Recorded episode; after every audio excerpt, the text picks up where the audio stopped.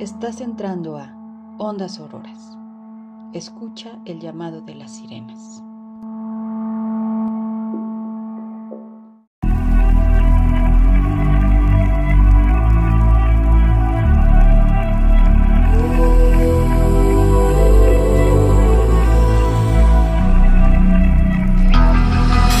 The calm before the storm. Things aren't as they were before.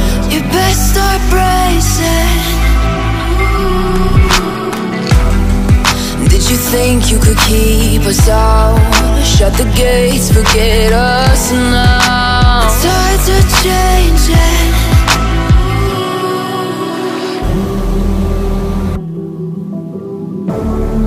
Can you hear the sound? Can't stop us now. We're not back in town, know what we're doing. Things are about to change, it's evolution.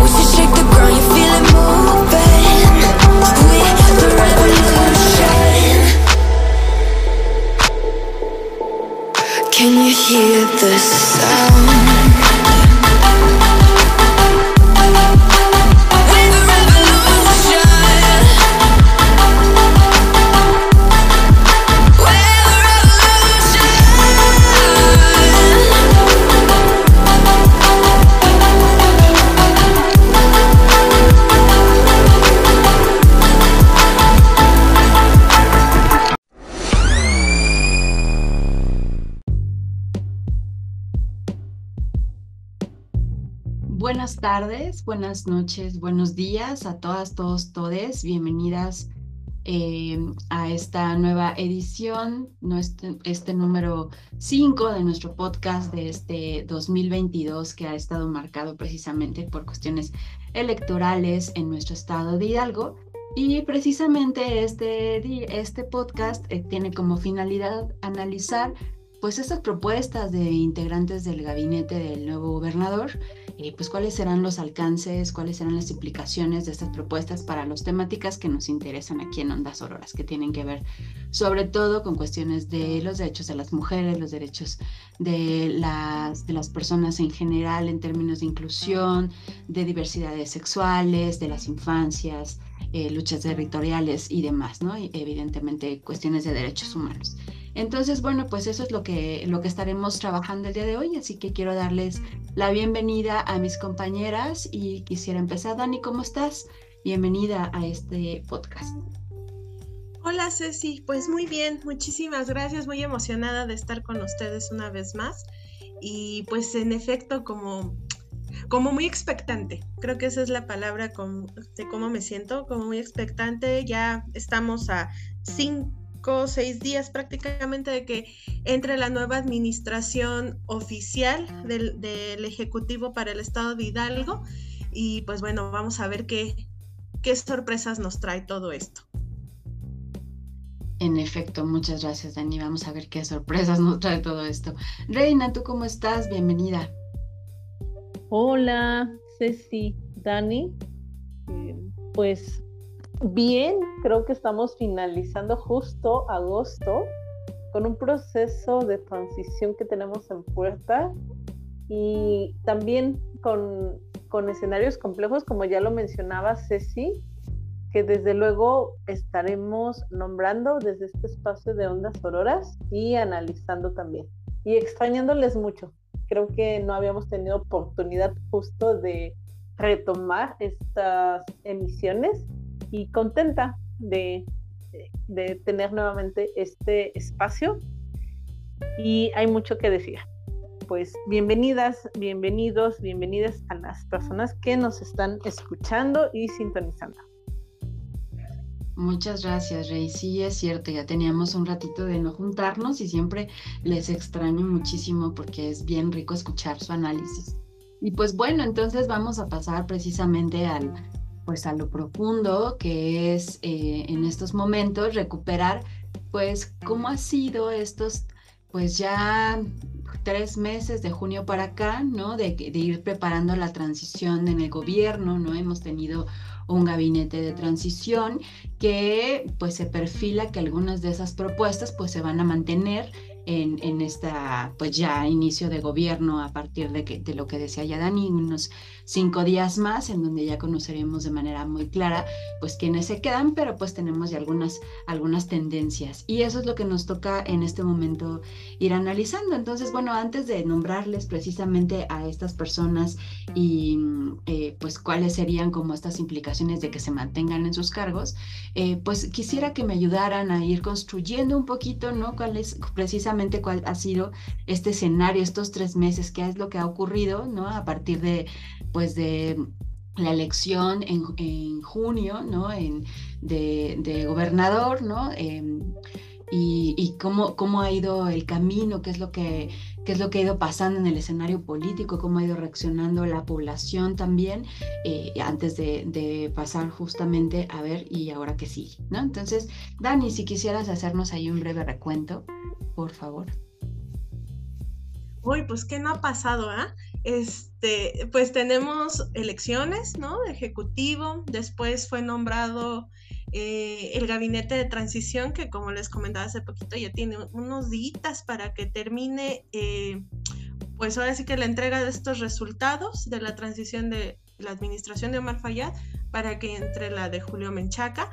La verdad es que pues los pronósticos es que el equipo de, de transición de Julio Menchaca en su mayoría sea el que se quede dentro de la administración del Ejecutivo, ¿no? Casi todos es como lo que más o menos anda sonando por ahí.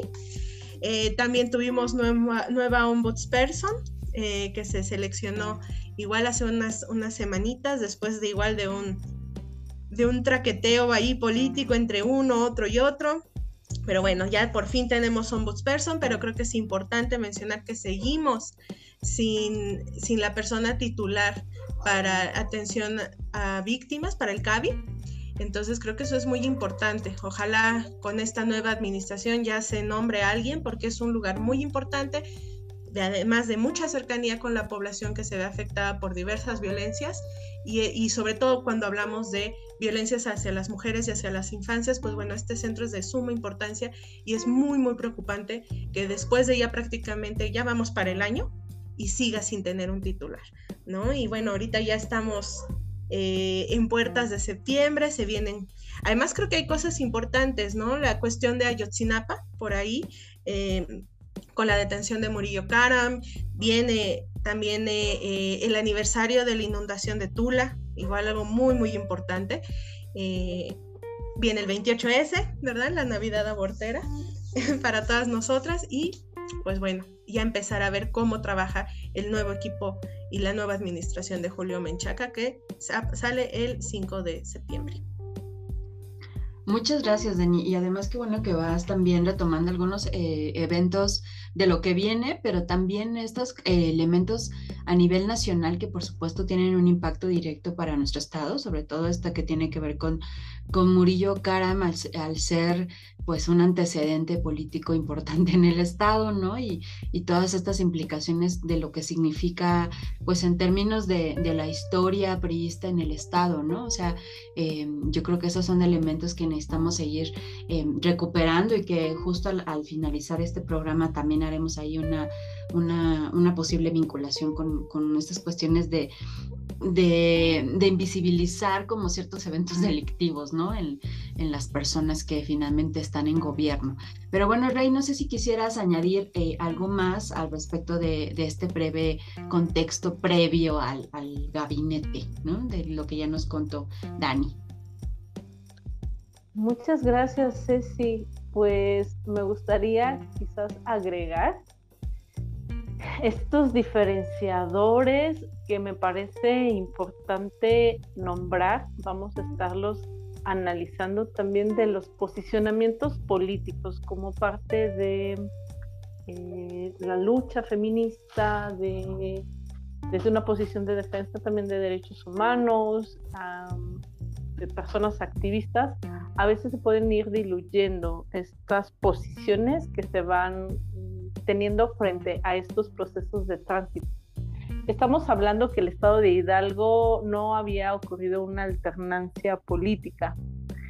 Es la primera vez que entra un partido diferente al gobierno y también mirar cómo se está configurando este gabinete, cuáles son los perfiles, pero también en su caso ir nombrando los retos, los, las ausencias y lo complejo también de una transición en medio de este panorama nacional que ya señalaba Dani, en donde el PRI pues está teniendo, eh, está siendo llamado a través de estos representantes que ha tenido tanto en lo local, estatal, en Hidalgo como a nivel nacional, están siendo llamados a procesos que anteriormente no habíamos visto en México, ¿no? La detención de un ex procurador, eh, una necesidad de contar con memoria eh, y con verdad, con justicia en un caso que nos duele a, a México y también en un marco internacional. Eh, creo que también nos va dibujando lo complejo que es ir haciendo este proceso de transición frente a este panorama de impunidad que ha prevalecido en uno de los casos, pues, eh, que ha sido uno de los más recientes y que justo lo comentaba, se había fabricado toda una verdad histórica y que ahora se cuestiona y se toman algunas acciones que pues lamentablemente también vinculado a este personaje como decía Ceci, representativo en el estado de Hidalgo. Pero ¿dónde estamos parados en el caso de Hidalgo frente a mm, estas, estos perfiles que ahora están ocupando o van a estar ocupando a partir del de mañana algunas posiciones en el nuevo gabinete? ¿Cuáles el, los análisis necesarios de realizar frente a, una posición política, una militancia pues ya eh, como parte de un partido político y ya pasando a este rol de funcionariado público. Creo que también es necesario tener ese análisis y alcances también y qué impactos tiene para el movimiento popular, para la lucha organizada, para también la propia defensa de los derechos humanos. Creo que se están moviendo diversas situaciones justo en torno pues a estos posicionamientos. Muchas gracias, Rey. Eso serían, digamos, como este, los, las líneas de análisis que pudiéramos seguir precisamente al, ir nombrando aquellas eh, propuestas ¿no? de, que se mantengan en el gabinete a partir precisamente de los siguientes días, eh, en áreas que son sobre todo en las que nosotras nos centramos en nuestros, en nuestros programas, ¿no? Y también justo como, como pensando en, eh, en este, pues es como coyuntural, pues porque no era como algo que teníamos planeado, pero pensar si en su tiempo hubiéramos hecho un análisis de Murillo Karam, ¿no? Eh, cuando estuvo aquí en el estado de Hidalgo como parte del gobierno, ¿no? Eh, ¿qué, tanto hubiéramos podido tener como una, una visión de lo que iba de lo que iba a ser, ¿no? Eso también es como algo que podríamos preguntar, en preguntarnos en torno a, a quienes llegan, pues, ¿no? A hacer ya parte de, este gobierno entrante.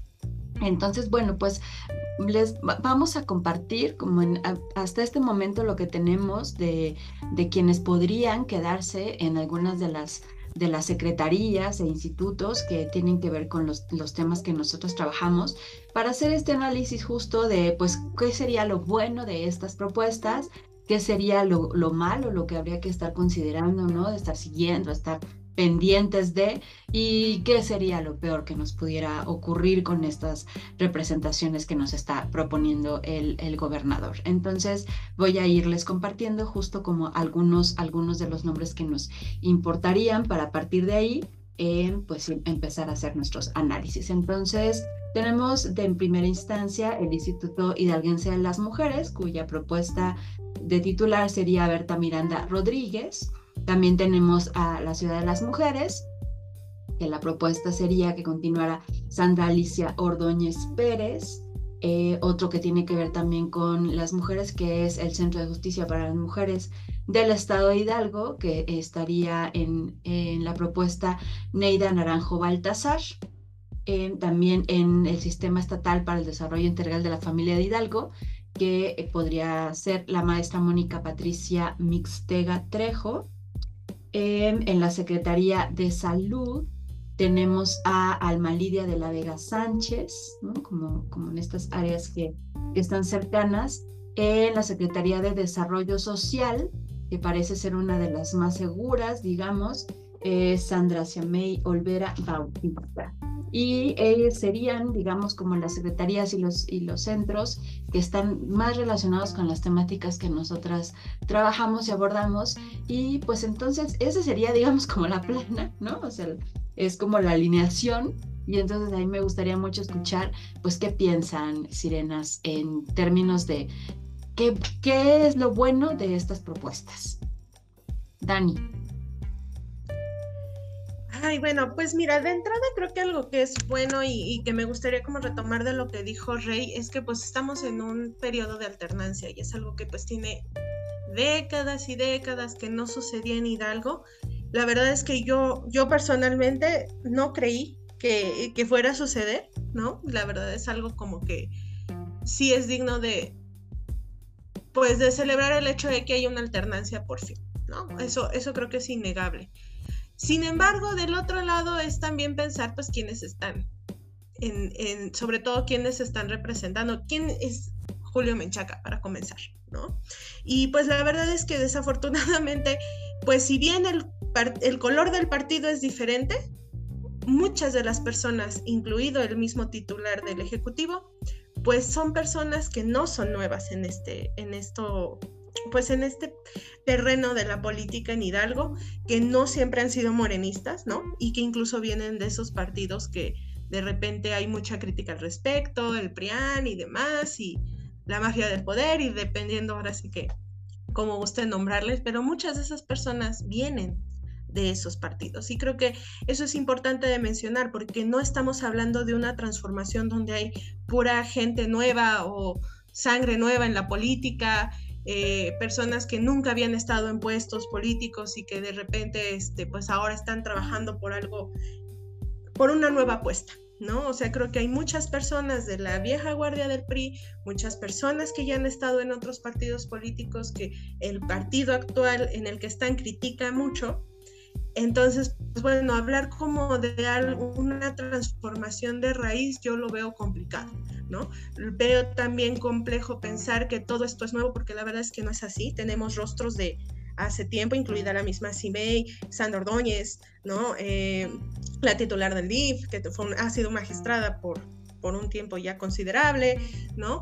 Y bueno, dentro de estas opciones también tenemos personas del activismo hidalguense desde ya hace algún par de décadas, como lo es la titular del Instituto de las Mujeres Hidalguenses, ¿no? Entonces, como que un poco de desazón, no puedo decir que me siento como wow, completamente esperanzada, creo que hay mucho, mucho de las viejas prácticas en esta nueva administración ¿Hay una alternancia de partido? Sí, pero quienes lo representan siguen siendo las mismas personas de siempre que han estado por mucho tiempo en su gran mayoría ya en otros puestos, ya en otros partidos, ya en, desde otras ideologías también. Y pues bueno, habrá que ver cómo se cómo se compaginan estas, esta nueva sinergia dentro de personas que están entrando recientemente, como es el caso del Instituto de las Mujeres, ¿no?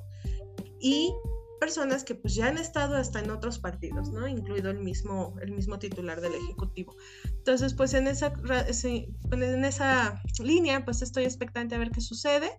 Em, obviamente, puedo decir que pues ojalá haya grandes cambios, sobre todo pensando en el Instituto de las Mujeres, en eh, Secretaría de Salud, que además es una secretaría donde yo pues tengo mucha relación debido al tema de interrupción legal del embarazo y donde me muevo eh, pues constantemente para hacer mayor incidencia dentro de la calidad de los servicios y no solo de interrupción legal del embarazo, sino también de otros servicios de salud sexual y reproductiva.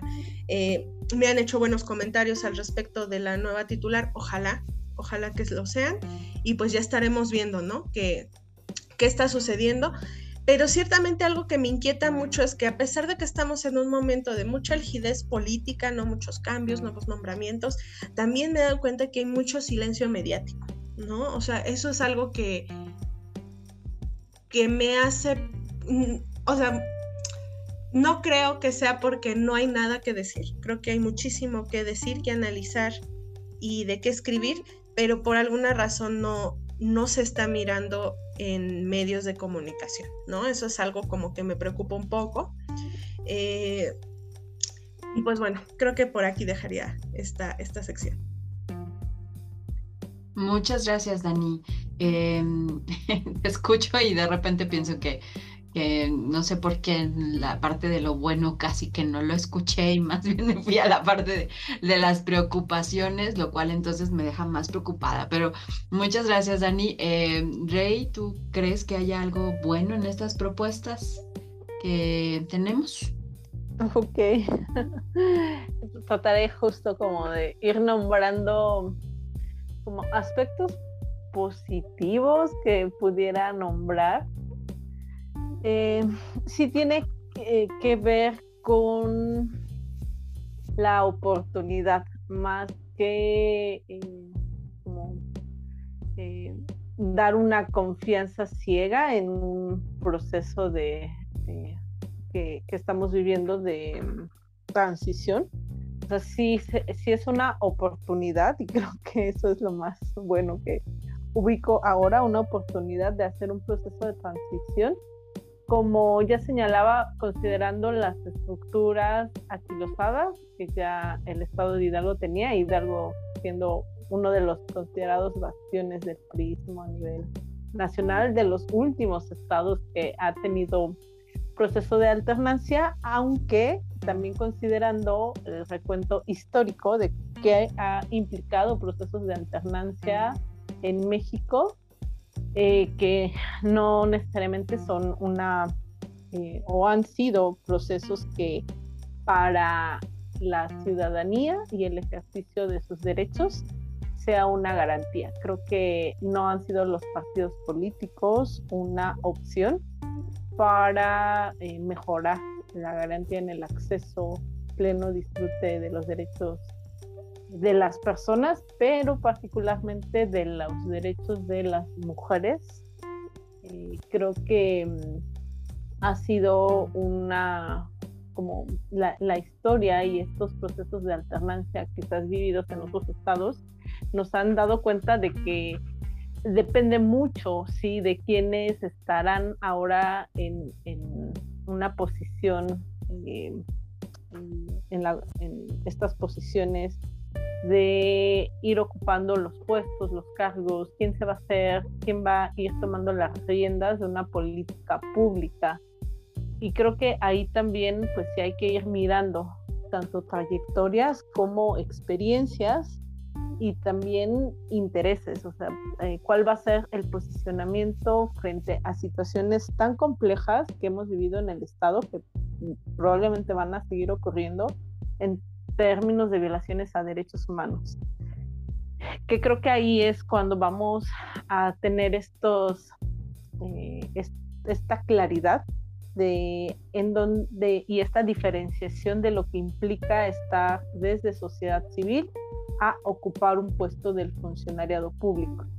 Cuando ya estás dentro de un puesto en una función pública, eh, te vuelves Estado y entonces tienes responsabilidades. Eh, omisiones también, eh, que dichas omisiones o acciones pueden implicar la violación de derechos humanos. Cuando estás en una posición ciudadana, eh, que puedes estar desde un proceso de activismo, de defensa de derechos humanos, pues eh, tienes una posición diferente, tu responsabilidad es diferente. Entonces, frente a esta, este proceso de cambio y de transición, bien lo señalaba Dani, que eh, sí hay nuevos perfiles, pero también partimos de que se está reciclando una estructura. Es decir, em, pueden ir cambiando algunas posiciones, pero la estructura en, en cuanto a procedimientos, a ciertos marcos normativos, pues no es un cambio que sucede de la noche a la mañana. Y ojo, también está haciendo un cambio en el poder ejecutivo, no así en un poder judicial o en un poder eh, legislativo. Eh, tenemos dentro de esta configuración también que observar las últimas actuaciones que ha tenido eh, la Cámara de, digo, el Congreso del Estado de Hidalgo, los diputados, y cómo han venido votando las últimas reformas. Entonces, eh, sí, creo que estoy en una, o sea, si hay que nombrar algo positivo, es la oportunidad, pero esa oportunidad no, no, es, eh, no tiene grandes alcances en cuanto a una expectativa necesariamente de una transición que garantice un mejor acceso en el goce y disfrute de los derechos humanos para las personas, eh, sino justo como la oportunidad de hacer cosas eh, o, de tomar em, una política pública, de hacer o de implementar también en esta parte ejecutiva, pues mejoras en el acceso a, los derechos. Y también pues eh, nombrar qué impacto tiene para el propio movimiento organizado, eh, para la propia, la propia configuración, eh, no solo a nivel de, asociaciones civiles, organizaciones de la sociedad civil, sino también quienes, quienes no están en, en, estos puestos que también pues, son más cercanos al movimiento popular. que no necesariamente parten de una de un antecedente o una trayectoria en asociaciones civiles o sociedad civil. Y creo que también, pues, eso nos da pauta, además de mirar cómo e, es un proceso de transición, pero también cobijado desde un proceso nacional.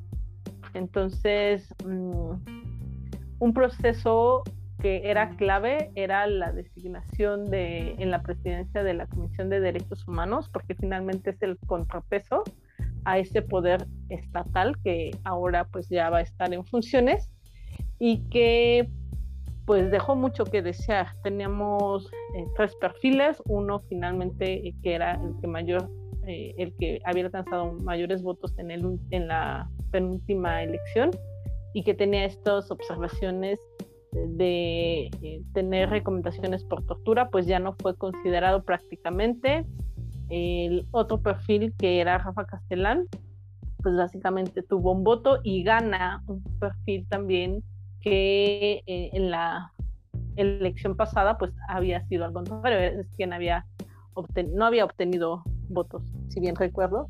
Entonces, eso también nos tiene que decir algo de cómo se está configurando y acomodando este reparto en el poder, ¿no? Porque en teoría, pues Morena tendría en el Congreso del Estado, pues mayor peso, mayor poder, y entonces, ¿qué perfiles son los que están eligiendo también? Eh, frente a una labor que va a ser pues el contrapeso a potenciales situaciones de violaciones a derechos humanos. Y bueno, son parte de los comentarios que me gustaría ir colocando por acá. No sé si respondí tal cual a qué hay de bueno, qué hay de malo.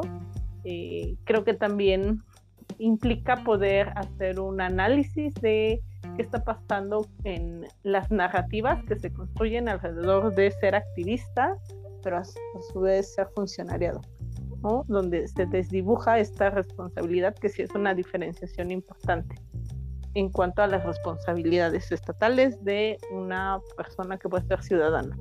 Y bueno, justo me dejaré ir dejando por acá los comentarios. Muchas gracias, Rey. Yo creo que, eh, bueno, pues ambas han ya tocado justo como estas cuestiones que podrían tener que ver con, lo, con la oportunidad, ¿no? Que se presenta precisamente al ser esta alternancia, ¿no? O sea, que creo que es lo que más podríamos resaltar en términos de, de, precisamente lo, lo que podría pasar aprovechando ¿no? este, este momento, pero sobre todo hacen énfasis en, en, estas cuestiones de también las preocupaciones de lo que podría pasar, ¿no? Precisamente al mirar que en realidad pues aunque pareciera que es una situación nueva, las personas que están propuestas pues no son nuevas en este escenario político y tenemos ya algún tipo de historia conociendo sus, sus participaciones y sus alcances, lo cual nos lleva también a ciertas preocupaciones, ¿no?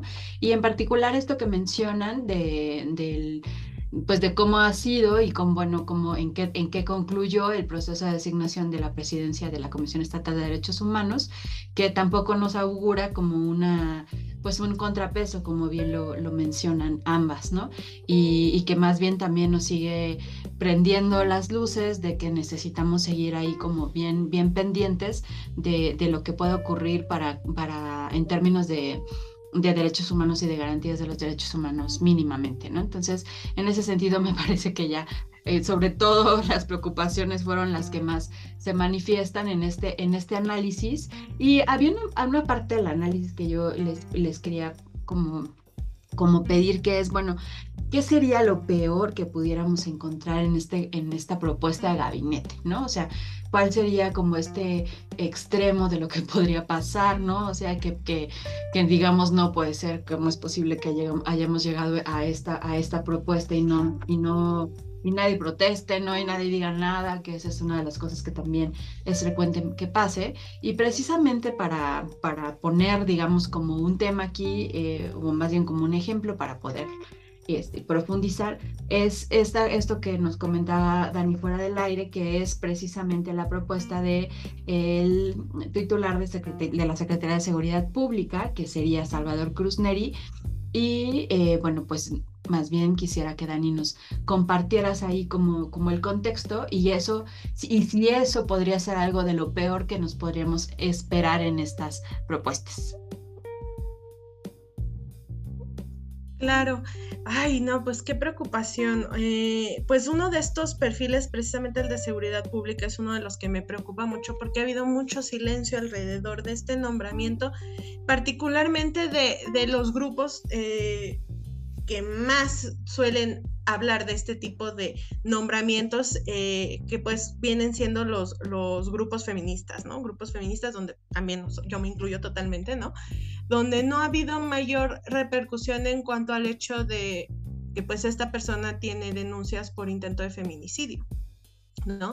Recuerdo en su momento cuando estaba, se estaba pugnando la, la selección para la terna de ombudsperson y cuando sale eh, Ramiro Lara, pues bueno, hubo muchísimo ruido respecto a, a, las quejas que él tenía precisamente respecto a derechos humanos, ¿no? Y bueno, en el caso de Salvador Neri, pues tiene denuncias respecto a, a seguridad de su propia pareja, ¿no? Un intento de feminicidio que me parece algo súper fuerte.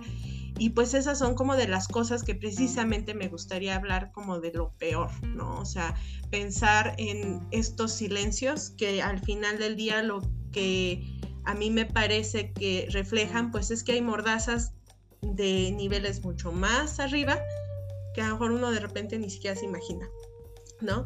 Otra cosa de que yo podría considerar de lo peor, pues es que el recrudecimiento de las violencias lo hemos estado viendo en los últimos meses, ¿no? Sobre todo en estados como Jalisco, Guanajuato, en el norte incluso del país, donde ha habido estos incidentes. Yo sé que Hidalgo no ha sido particularmente uno de estos, pero sí me preocupa que, bueno, la, la, violencia incremente, que además es algo que va a venir como consecuencia de la pandemia. O sea, eso es algo, una oleada de, de que se veía venir, de niveles eh, que se aumentara la, delincuencia. Eh, está en puertas y no es que ya lo estamos, ¿no? Aunque nadie lo quiera reconocer, el hecho de que estamos en una recesión económica importante, que la inflación está por los cielos. Y a mí lo que me preocupa es que no haya la experiencia, la fuerza, la contundencia para atender este tipo de situaciones una vez que entre la administración. Y no con esto quiero decir que, ay, no sé, como dicen luego los memes, ¿no? Como los de antes robaban más y demás. Este, no quiero como caer en esta cuestión de comparar un partido con otro en el poder. Sin embargo, creo que pues las promesas están muy arriba, muy, muy arriba. La vara está muy alta en cuanto a las promesas, una 4T, ¿no? La transformación que se nos viene prometiendo.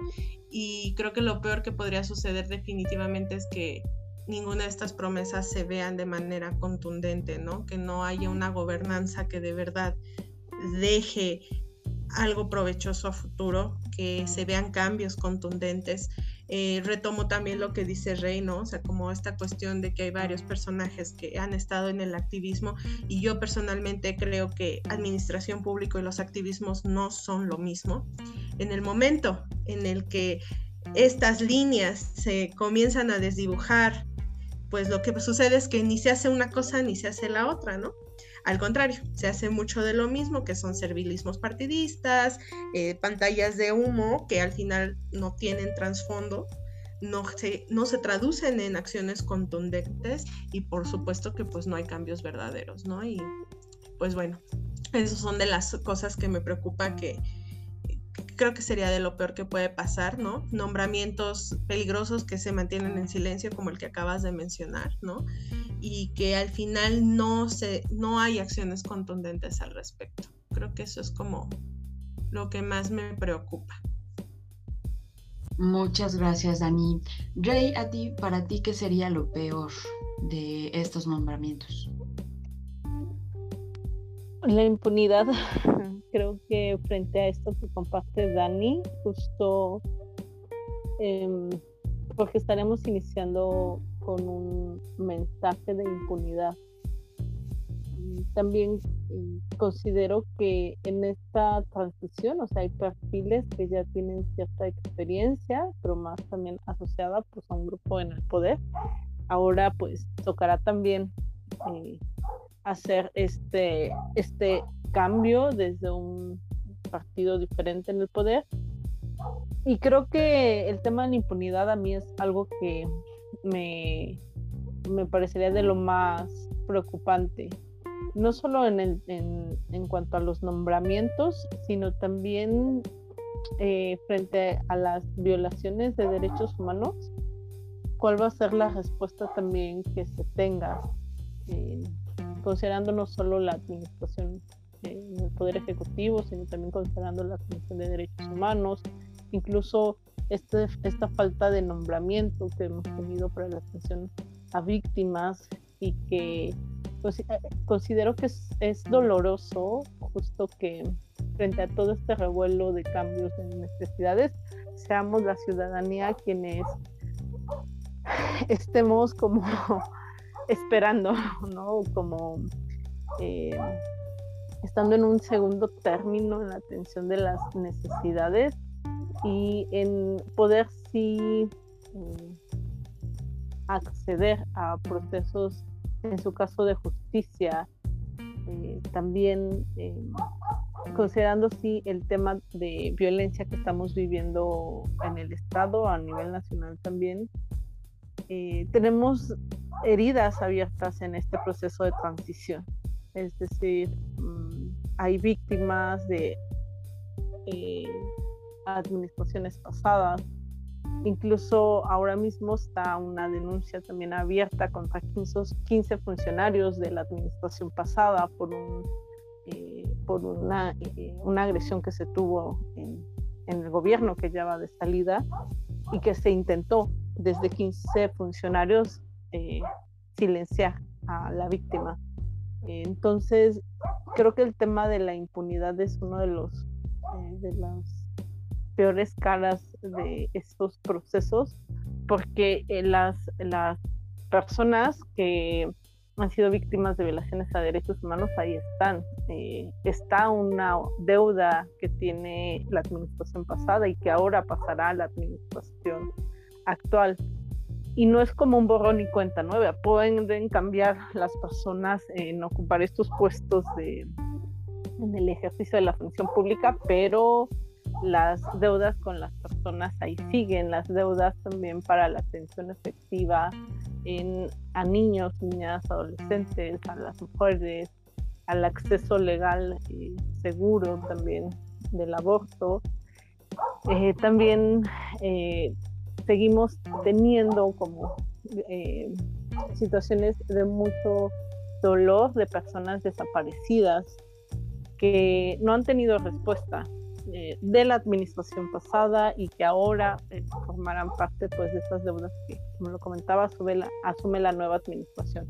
Entonces creo que la impunidad es lo que a mí mayormente me preocupa de estos procesos de tránsito, porque eh, no se trata como de decir ahora cambian las personas y es como un borrón y cuenta nueva, sino sigue habiendo una necesidad de justicia, un acceso a la memoria, a la verdad, para saber qué ha sucedido con todas estas situaciones eh, de, que se han vivido en el Estado. Tenemos em, en la, administración pasada también deja muertos en procesos de protesta que, que se han tenido.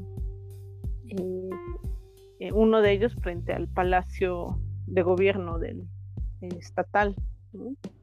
Ah, entonces creo que es necesario también ir nombrando eh, en este marco de transición que las personas, la ciudadanía, eh, no es quien está ahí colocando ahora necesariamente sus necesidades, sino que también habrá que ver cómo responde la, la administración que hace posesión a partir del día de mañana, cómo responde a esas deudas que ahora asume y también cómo va respondiendo a esos accesos a la justicia ahora ya como parte de eh, personal en funciones. Entonces creo que eso es lo que colocaría respecto a esta, a esta parte, Ceci. Muchas gracias, Rey. Em, en la parte de, lo, de, vivir todavía con la incertidumbre, ¿no? De, poder ejercer o poder ver concretados los reclamos de justicia que tienen que ver con esto que estás mencionando de manera muy clara, Rey, respecto al asunto de la impunidad, ¿no? Eh, que además, pues híjole, o sea, sí, sí se crea un panorama bastante bastante nebuloso, ¿no? Frente a, frente a que en realidad no hay como como una propuesta que nos diga va a ser distinto, ¿no? O sea, parece que en nombre sí, pero quién sabe si eso sea, ¿no? Y en ese sentido a mí me gustaría mucho que ambas pudieran ir, em, pues, organizando sus conclusiones de este, de este programa en torno a pues qué nos tocaría a nosotras, nosotros, nosotros como ciudadanos, como, como, como ciudadanía organizada también, ¿no? Este, hacer frente a este inicio, ¿no? A este nuevo, nuevo gobierno, nuevo quizá incluso hasta entre comillas, aunque tengamos esta esperanza de la alternancia, ¿no? Eh, ¿Qué nos tocaría, ¿no? En, en, como ciudadanía para concluir. Dani. Pues creo que lo que siempre comentamos desde Ondas Sonoras, ¿no? Una, una vigilancia eh, muy, muy estricta, muy cercana, o sea, estar siempre al tanto de lo que está sucediendo.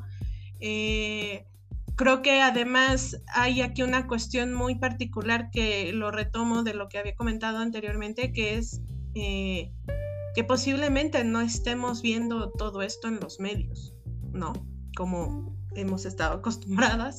Eh, creo que ahora la vigilancia tiene que ser como mucho más puntual, estar observando cómo se van moviendo las piezas, los perfiles, eh, quién está en dónde y por qué, ¿no? Porque quizá muchas de estas cosas no las vamos a estar viendo en medios de comunicación, ¿no? Eh, creo que es muy, muy esencial entonces estar prestando muchísima atención, vigilancia, pero no quedarnos ahí, también en pasar a la exigencia, a las acciones.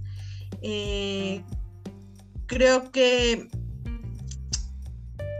algo que va a pasar particularmente dentro del movimiento, de los movimientos feministas, es que muchas de estas grandes figuras que en años anteriores hemos visto muy activas dentro del activismo ya no van a estar acá, este, van a estar allá.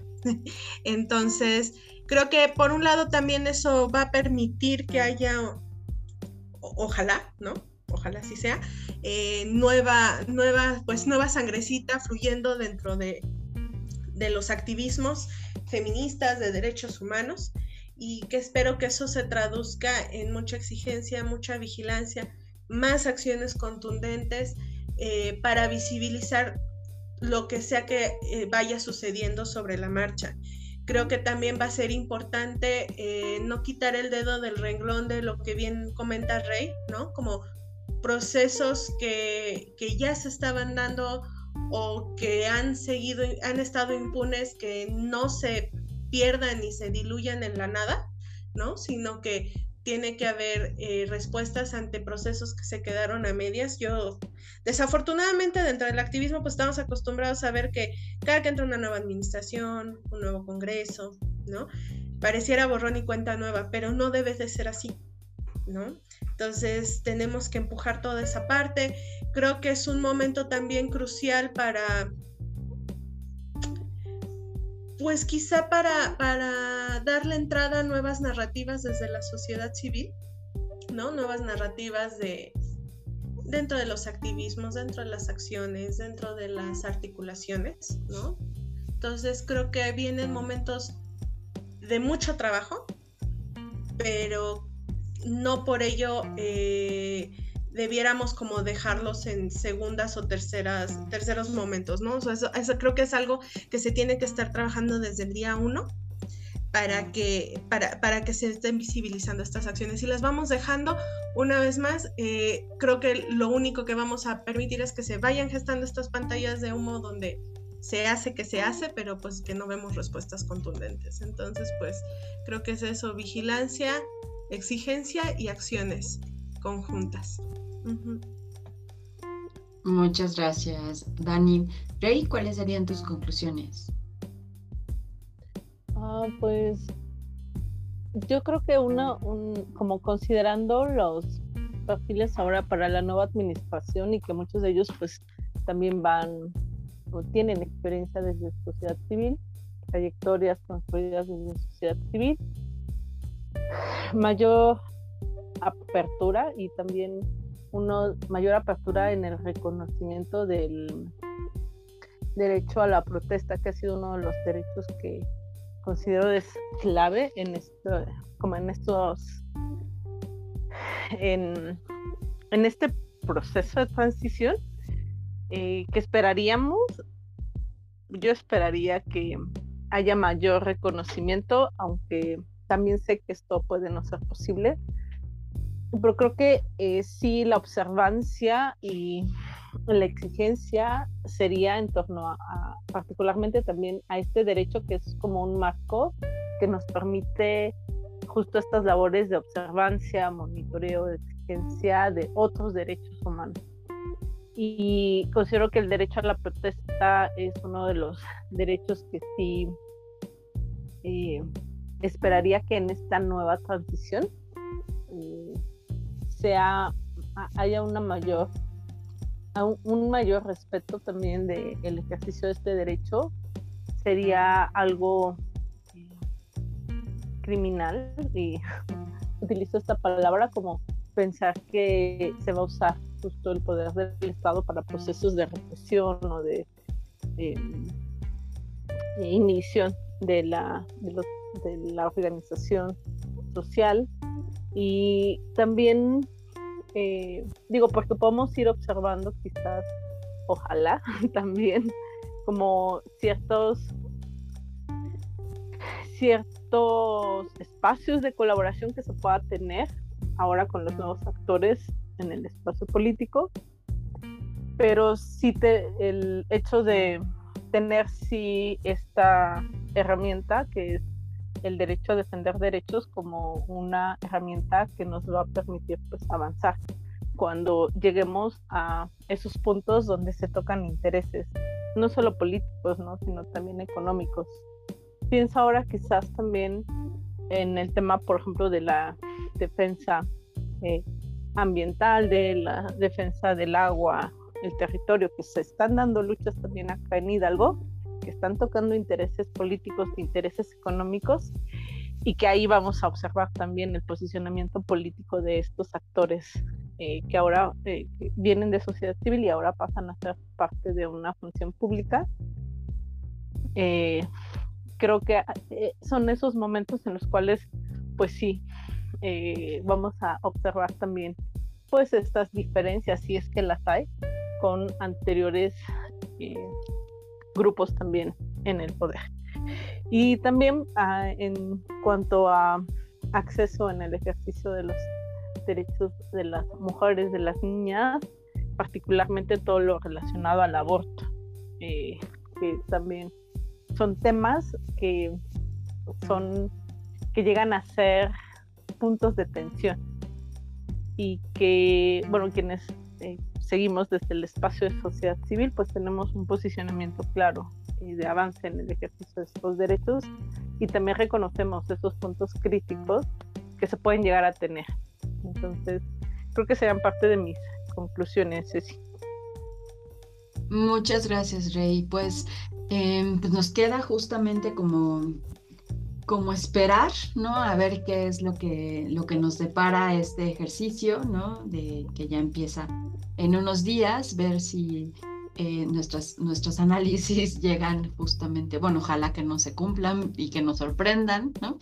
Pero bueno, pues como, como ambas han dicho, mantenernos en vigilancia y en organización eh, y en acción organizada precisamente pues muchísimas gracias a todas las personas que nos que están escuchando este, este episodio, ¿no? Y bueno, estén pendientes porque viene nuestro episodio número 6, precisamente dedicado al 28S y a la conmemoración de un año de interrupción legal del embarazo en nuestro estado de Hidalgo. Eh, pues hasta, hasta el próximo episodio. Muchísimas gracias.